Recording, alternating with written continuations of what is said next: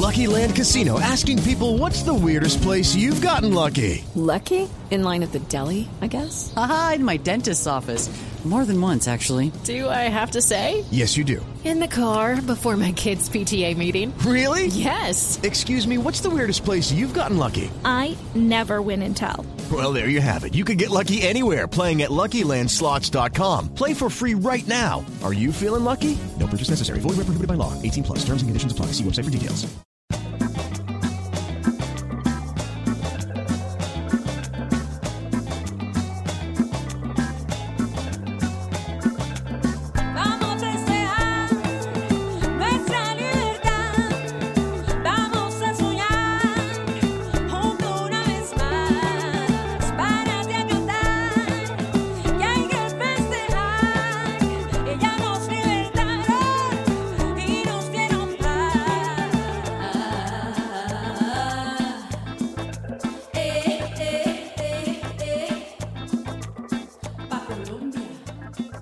Mujeres que aman, mujeres que protegen, mujeres que perdonan, mujeres que inspiran, mujeres que saben, mujeres que trabajan, mujeres que defienden, mujeres que enfrentan. Una palabra que contiene al mundo. Mujeres. Bienvenidos a Libertadoras, un podcast de historia realizado por el espectador en alianza con la emisora HJCK. Un alucinante viaje por la historia de mujeres que liberaron nuestra patria y se liberaron a sí mismas. Hicieron historia para nosotros y hoy nosotros contamos su historia. Libertadoras, periodistas que enfrentan la historia. Mujeres libres, haciendo libertad. Hola a todos nuestros oyentes, hola Jorge. Hola Juliana y hola a todos quienes nos escuchan. Bienvenidos a este nuevo capítulo del podcast del diario El Espectador en alianza con la emisora HJCK. Juliana Jaimes y quien les habla Jorge Cardona. Estamos aquí para intercambiar algunas anécdotas, datos periodísticos, historia y opiniones sobre las mujeres en la historia de la independencia de nuestro país y en 200 años de vida republicana. Libertadores es un proyecto transmedia del diario El Espectador que resalta el rol de la mujer en la historia de nuestro país. Muchas gracias a ustedes nuevamente por acompañarnos y hacer posible este proyecto. El capítulo de hoy, el penúltimo de nuestra serie, se llama Mujeres Líderes. Explosión total, la colombiana por el centro todavía no domina, no tiene liderazgo, ahora sí, es suyo. El oro momentáneamente, la plata es para Nueva Zelanda. Colombia se queda un poquitico, ahora sí vuelve a tomar el lugar que le corresponde. Atención dorada, aquí viene la reina. Dios salve, Dios salve a la reina. La reina del biciclo viene por el oro. Explosión en Colombia, es suyo el triunfo. Queda Nueva Zelanda, queda Holanda para segundo y tercer lugar. Atención, todavía queda un penalti. Se está quedando un poquitico la colombiana. Ahora doble la última curva. El remate en la zona rizada. ¡Oro! ¡Oro para Colombia! No puedo ocultar que los ojos se me agüen. ¡Qué emoción tan grande! ¡Dios salve a la reina! ¡A la reina del bicicross! ¡Bajo este cielo de tambores! ¡Bajo el cielo de Londres! Jorge, hoy ya es nuestro penúltimo capítulo, pronto nos vamos acercando al final de, pues, de este recorrido. Ya estamos centrados en el siglo XXI, entonces quiero que charlemos justamente de dos temas importantes. El primero tiene que ver con todas las libertadoras y el proceso de liderazgo femenino que se ha venido desarrollando en las últimas décadas. Y el segundo justamente es que de alguna manera surge una antípoda, la violencia sexual. Entonces quiero que empecemos a hablar de ese tema. Me parece muy bien, Juliana. Empecemos. Bueno, siempre hemos terminado estos capítulos hablando de libertadoras en las leyes, en la ciencia y en la cultura, y decimos que esta es la memoria de las libertadoras. Pero hoy quiero justamente que hablemos de los procesos y los espacios de las libertadoras contemporáneas. Perfecto, Juliana. Dispare. Bueno, entonces, para usted, ¿cómo ha sido la evolución de las mujeres eh, y la sociedad en este siglo ya contemporáneo? Para que podamos ver mujeres que ocupen cargos, como lo hablábamos en el capítulo anterior, tan altos como la vicepresidencia, que antes solamente eran permitidos pues, para los hombres. Bueno, eh, lo que pasa es que la historia es un poco demorada y los procesos sociales también se gastan su tiempo. La inclusión de las mujeres en los cargos públicos se ha venido dando paulatinamente, no solamente en Colombia, sino en general en los países de América Latina, de una manera muy lenta.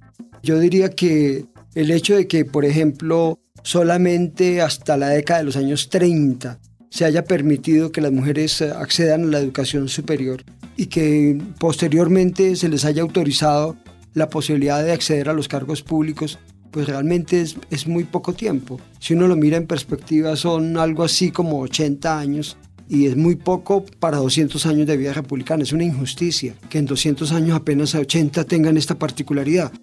Otro detalle, por ejemplo, que las mujeres hayan participado por primera vez políticamente, por lo menos en las urnas, en el año de 1957 en el plebiscito, además para validar un proyecto político excluyente como el Frente Nacional, también nos habla de que hay un, viene un atraso eh, tremendo. Pero digamos que, el- que hay, un, hay estudios que, se van, que van revelando que, que hay una evolución muy lenta, pero que ahí, ahí se viene dando. Hay una tesis de grado de la periodista Mariana Rolón, de la Universidad Javeriana, que trae una, un análisis muy interesante, mostrando cómo, por ejemplo, entre 1958, que es el comienzo del Frente Nacional, y el final, en 1974, los promedios de participación femenina son irrisorios. El Senado es del 2%, la Cámara es del 4.43%, los consejos apenas del 3%.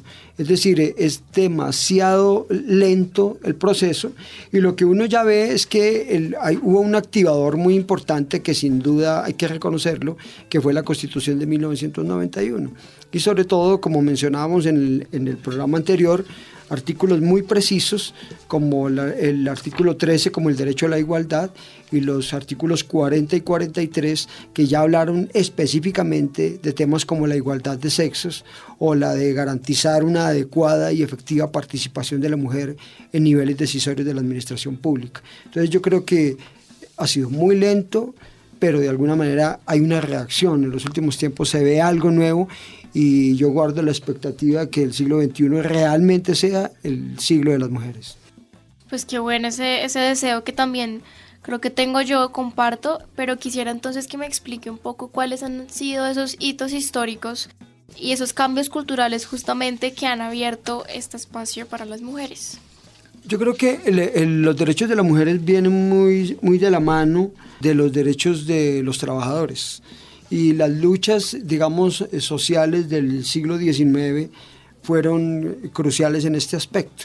Entonces, eh, el hecho de que haya terminado el siglo XIX en un auténtico choque de trenes entre la revolución industrial y, digamos, la clase obrera, involucraba a muchas mujeres que eran trabajadoras. Y esas luchas de esas mujeres trabajadoras pues, fueron dando un ejemplo a nivel internacional que fue acogido en la sociedad colombiana. Pero la sociedad colombiana pues se, se tardó, se tardó buen tiempo para, para darse ese plano específico. Y por ejemplo, hasta el año de 1922, la mujer casada pudo acceder de alguna manera a tener un uso de sus bienes. Eh, hasta el año de 1931 se le permitió a la mujer que recibiera directamente su salario. La ley 28 de 1932, que es un hito fundamental en la historia femenina en Colombia, fue cuando se le reconoció a las mujeres casadas la posibilidad de, de manejar sus bienes propios, lo que en su momento se llamó las capitulaciones matrimoniales, y el saber de- definitivamente libera. El decreto 227 de 1933 hay que también considerarlo como un paso trascendental porque fue cuando se le permitió el ingreso al bachillerato a la mujer y el decreto 1972 de ese mismo año 33 cuando definitivamente llegaron a la universidad. La educación cambia el mundo y la educación fue la gran plataforma para que la mujer empezara a posicionarse realmente en la sociedad colombiana. Buena esa. Eso es cierto, Jorge, y como Colombia siempre ha estado, creo yo, que un paso atrás de las, del desarrollo del primer mundo y de otros países, cuénteme en este momento cómo está parado Colombia a nivel mundial con respecto a estos procesos de luchas de derechos de mujeres que se han ganado o que se han perdido. Bueno, la misma autora Mariana Rolón en su trabajo hace un análisis muy interesante de cómo no se desconoce mucho, pero hay ciertos avances en la participación política de la mujer en los últimos tiempos. En el año 2000 la entonces congresista, hoy embajadora en Francia y ex fiscal general de la Nación, Vivian Morales, impulsó la que se conoce como la Ley 581 de 2000, coloquialmente la Ley de Cuotas, donde empezó a, a plantear el hecho de alguna equidad de género o igualdad de género en el campo oficial. Y luego vino la ley 1475 de 2011, donde se reafirmó el compromiso de los partidos y de los movimientos políticos por garantizar esa equidad de género. Entonces yo creo que, que esos han sido puntos importantes a tener en cuenta para demostrar que Colombia va a la vanguardia, estamos avanzando. Seguramente no son los mismos niveles de las mujeres del primer mundo, incluso como dice un proverbio popular, las comparaciones son odiosas, seguramente habrá países mejores en esa condición y países peores, pero yo creo que vamos en el camino. Y eso depende mucho del liderazgo de las mujeres. Y lo que uno advierte en la sociedad colombiana es que cada día hay más mujeres metidas de lleno en el debate político, tomando posiciones en la ciencia, en la cultura, en el deporte y eso es fundamental porque finalmente lo que se trata es de derrotar un poco de prejuicios y de circunstancias que son las que han permitido desde perspectivas ideológicas o religiosas que se haya considerado erradamente que los hombres estén por encima de las mujeres. Jorge, antes de que empecemos a hablar de liderazgos femeninos en distintos campos, quiero que escuchemos a la historiadora Camila Ramírez, quien nos va a hablar un poco de las mujeres lideresas a nivel político en el mundo en este siglo.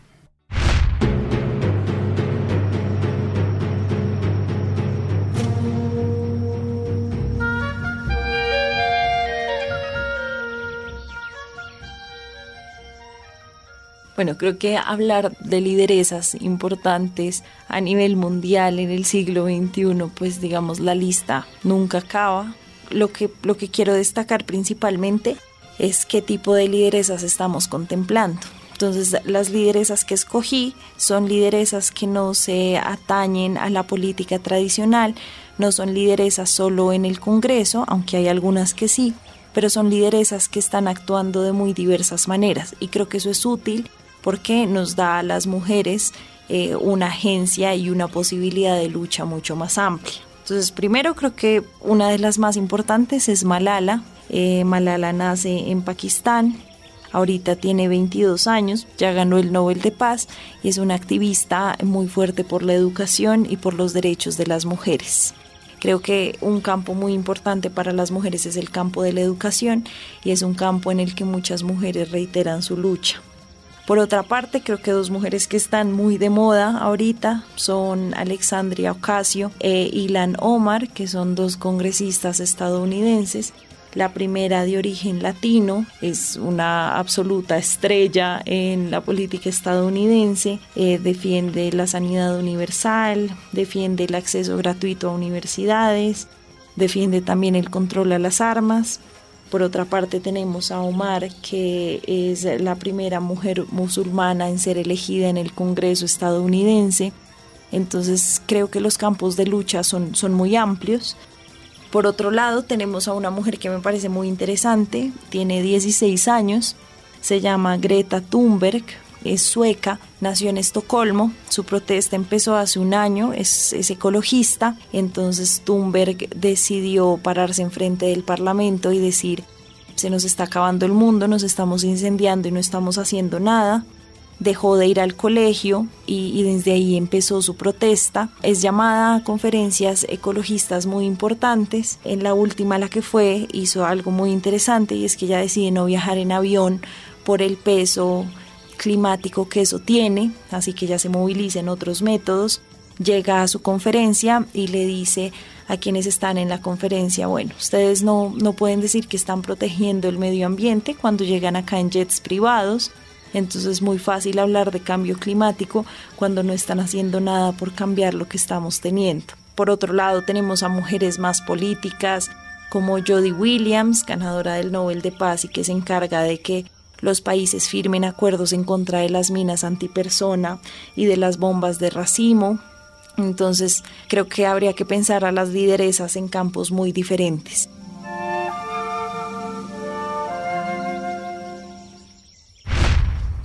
Bueno, Jorge, ¿y entonces en qué van nuestras libertadoras en las leyes? Por favor, quiero que mencionemos acontecimientos que le parezcan relevantes en, en, digamos, como en temas legislativos de la mujer.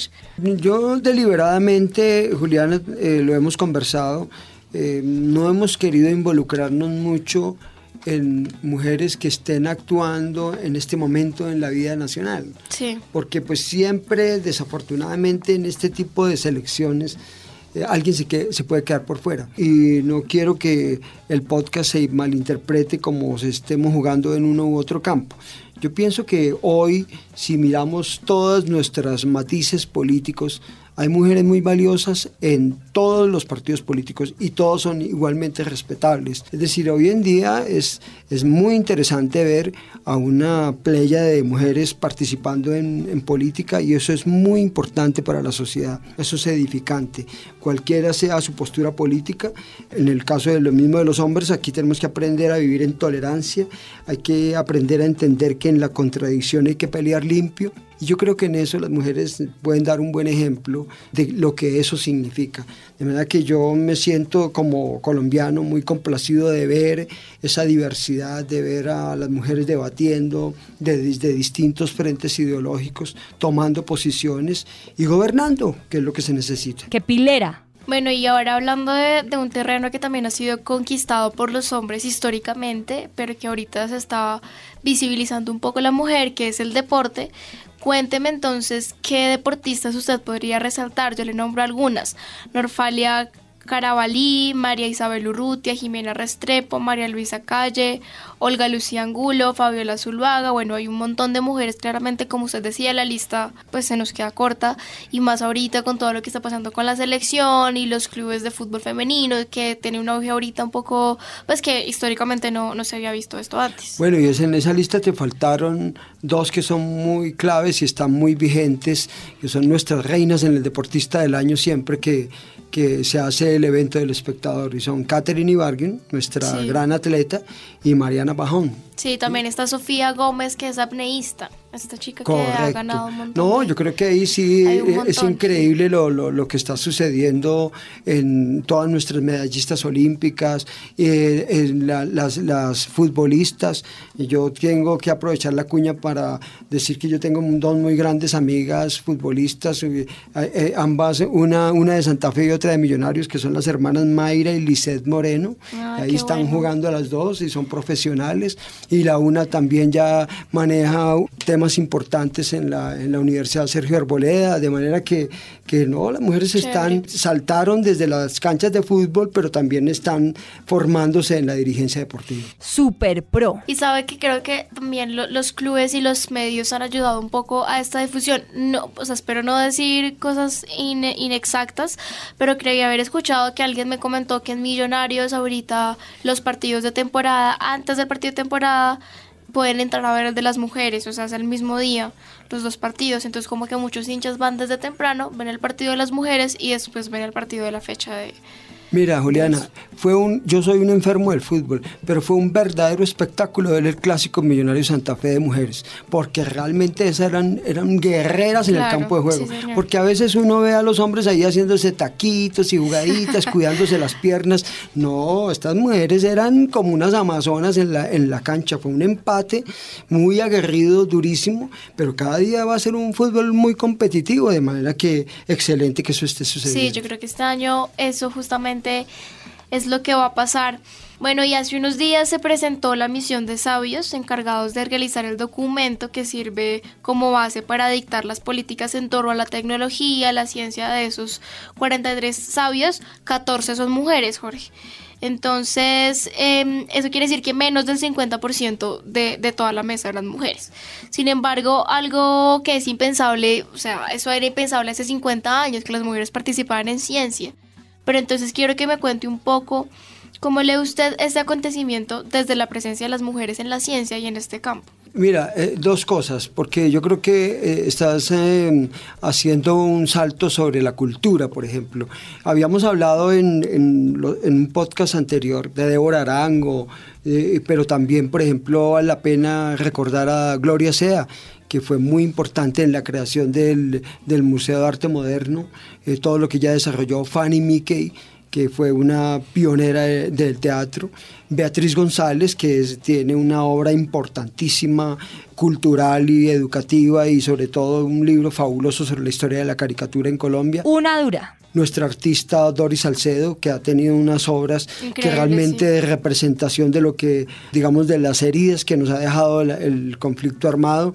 Escritoras como Ángela Becerra, músicas como Andrea Echeverry, científicas como Nubia Muñoz. Hay una, hay una señora llamada Adriana Ocampo, que es realmente una persona importantísima hoy en la- una de las misiones fundamentales de la NASA en Estados Unidos. También está Tatiana Toro, que ha sido consagrada en la Universidad de Washington como una de las, de las mujeres que, que más están llevando el saber en el mundo de las matemáticas. Diana Valencia, que en el proyecto de exoplanetas ha demostrado realmente muchísimo conocimiento. Entonces hoy, con la proliferación también en la ciencia del saber a través de maestrías y doctorados, pues están viendo realmente que esa capacidad, esa creatividad del- de, de Colombia, en cuanto tiene que ver con las mujeres colombianas, está, está poniendo un punto demasiado alto. Sí.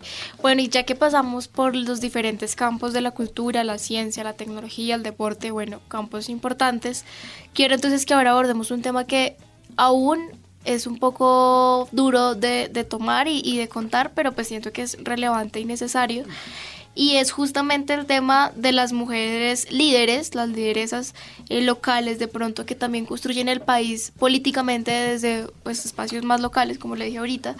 Entonces, ¿qué nos puede decir usted de estas mujeres que muchas han sido víctimas, otras han sido más bien activistas, profesoras, campesinas, madres comunitarias, que han luchado para construir historia y también para luchar contra esa historia que ha cambiado muchas vidas? Bueno, yo no me quiero meter un poco en el terreno de mis colegas de 2020 que han desarrollado un trabajo muy meritorio y muy serio de acompañamiento de lo que se denomina el postconflicto, yo prefiero decir el posacuerdo.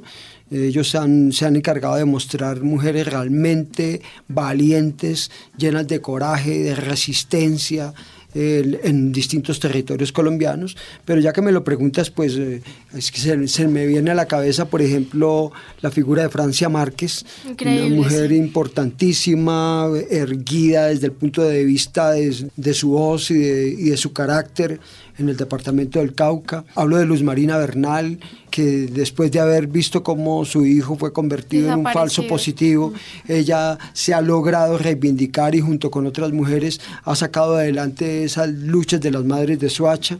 O por ejemplo Isabel Cristina Zuleta, que ha sido una mujer eh, valiosísima en la defensa de los derechos de las comunidades de, afectadas por el proyecto de Hidroituango. Fue pucha. Pues así como ah, rápidamente, por ejemplo, Pastora Mira, una importante mujer en el nordeste antioqueño que sigue dando la pelea tremendamente.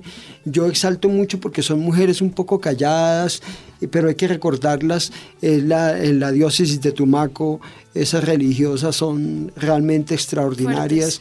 Nosotros no tuvimos tiempo en este podcast de recordar que nosotros tenemos una, una santa que es la Madre Laura, pero más que todo es una enorme misionera. Hay muchas mujeres en los territorios y en las selvas de Colombia trabajando por sacar adelante comunidades. Es decir, hay muchas mujeres anónimas que sus nombres deberían ser resaltados, pero que en un programa como esto no nos alcanza, pero que están luchando día a día por hacer de Colombia un lugar mejor. Sí, increíble. Esas mujeres que también son libertadoras contemporáneas. Y ahora Camila Ramírez nos va a hablar un poco del contexto de la historia justamente de estos procesos sociales del siglo XXI.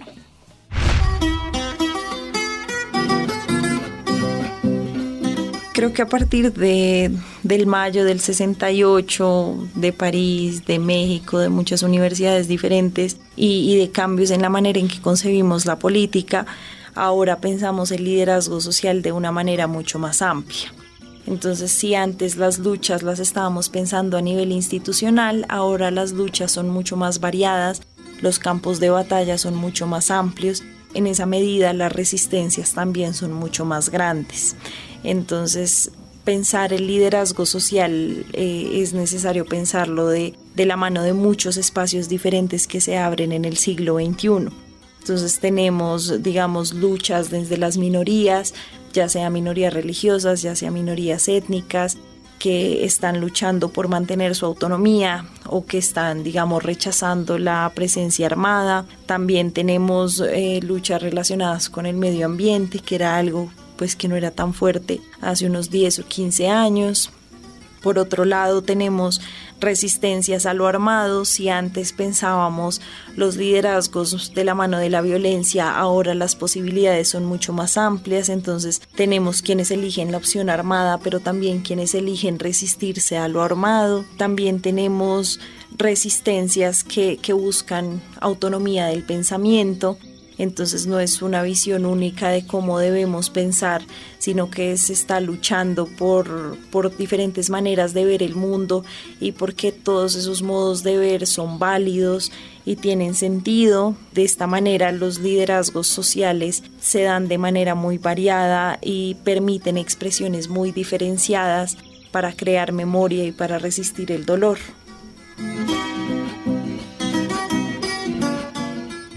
Bueno, y como ya mencioné a las mujeres, que las mujeres justamente han venido siendo víctimas de violencia, ahorita hablamos de, algunas de ellas por diversas razones, pienso que esto ha ocurrido siempre, solo que ahora lo sabemos pues por las noticias y porque los medios nos hacen ver un poco más este fenómeno, pero quiero que entremos a hablar de un tema un poco complicado que es la violencia contra la mujer y específicamente la violencia sexual que han sufrido las mujeres. El país está indignado y preocupado. El crimen de una mujer que fue golpeada, torturada, abusada y abandonada en el Parque Nacional en Bogotá ha generado una ola de rechazo. Los colombianos exigen justicia. Las autoridades ya tienen pista de quienes habrían podido cometer este hecho. En el Parque Nacional, lugar donde encontraron a la víctima, está Julián Ríos. Julián, ¿qué se sabe hasta ahora? Sí, bueno, muy buenas noches. Hasta el momento se sabe que las autoridades de la Fiscalía están haciendo pruebas de ADN para establecer si esas dos personas sospechosas tienen relación con la víctima para pedir una medida de aseguramiento ante un juez.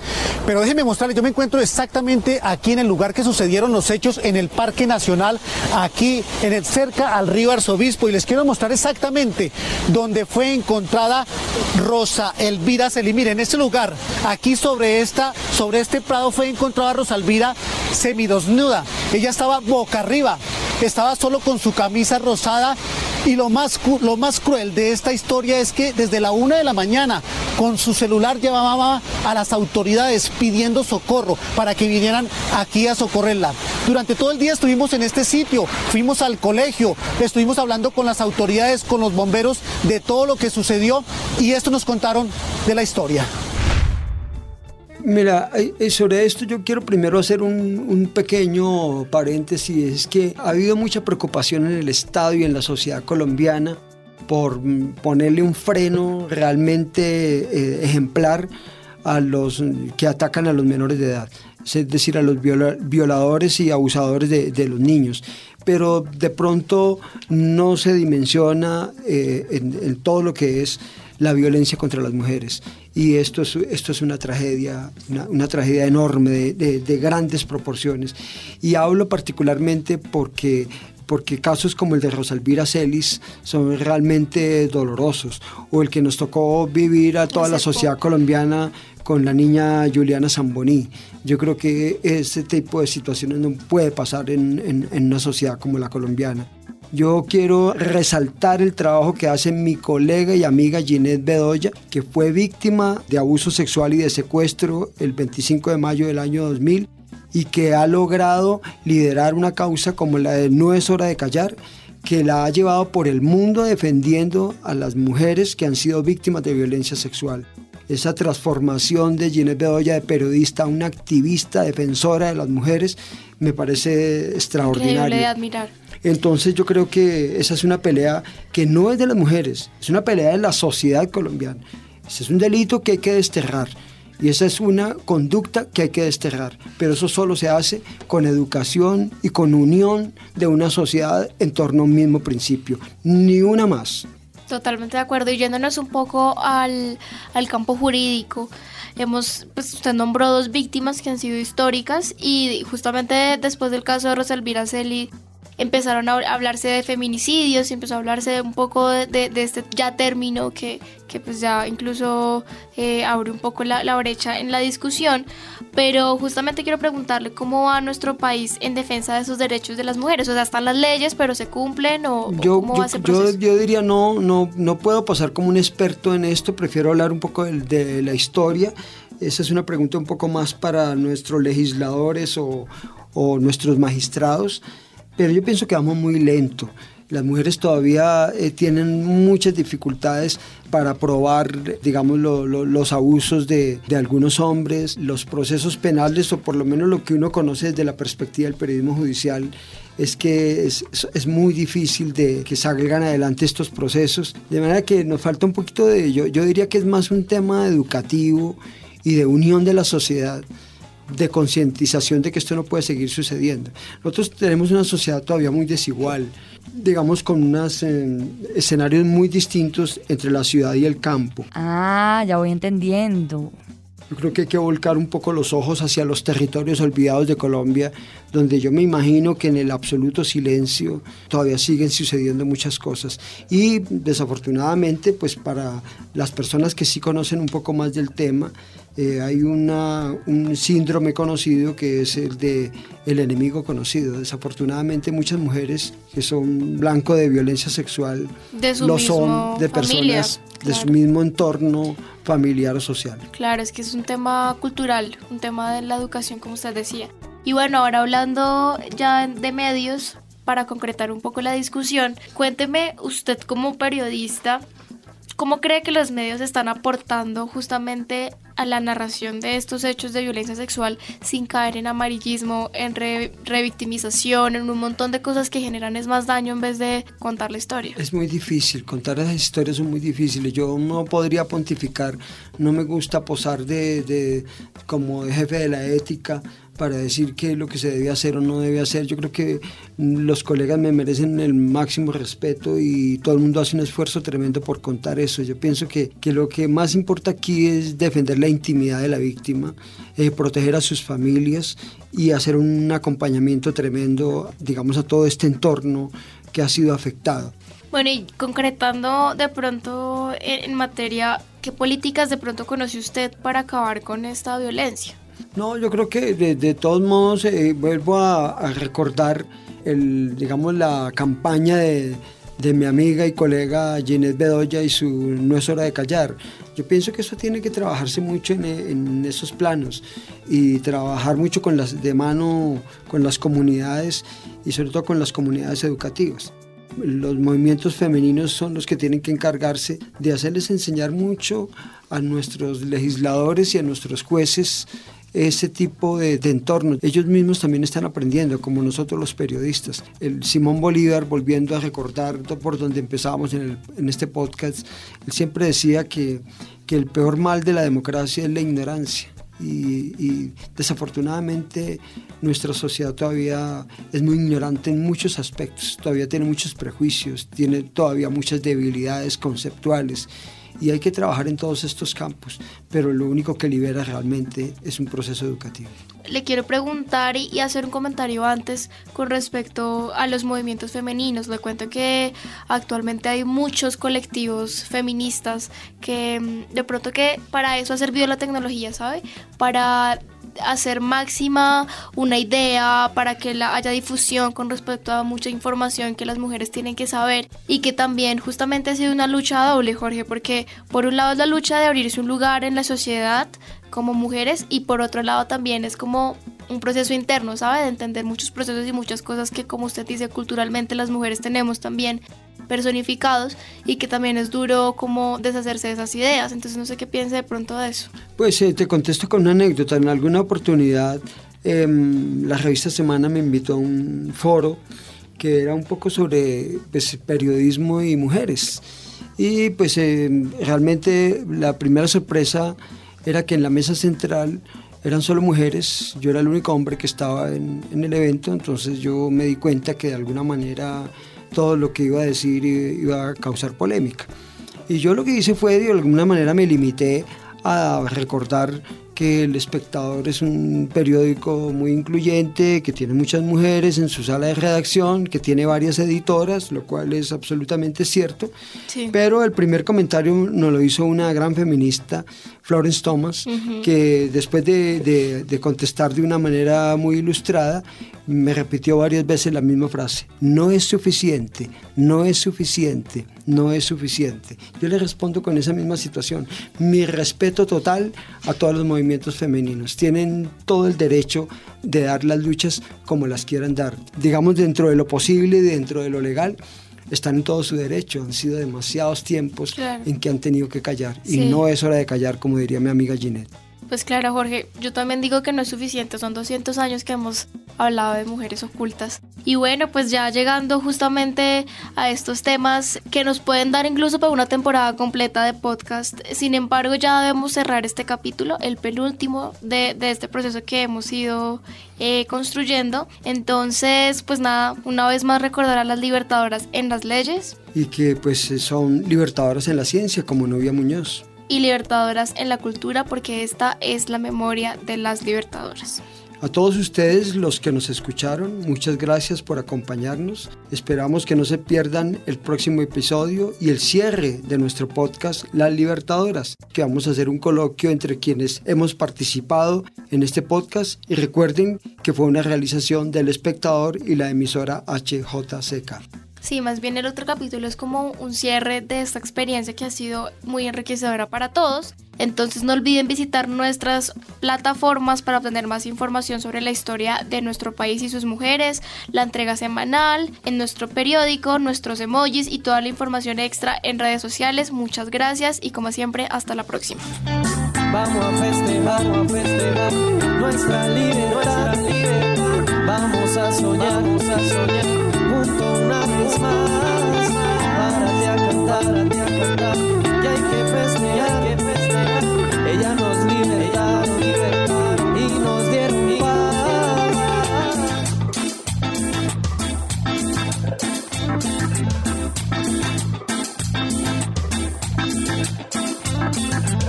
Esas mujeres que nos salvaron de la de los malvados, sus ideales nos libertaron, ya saben que lo celebramos. Esas mujeres que nos salvaron de la opresión de los malvados, sus ideales nos libertaron, ya saben que lo celebramos.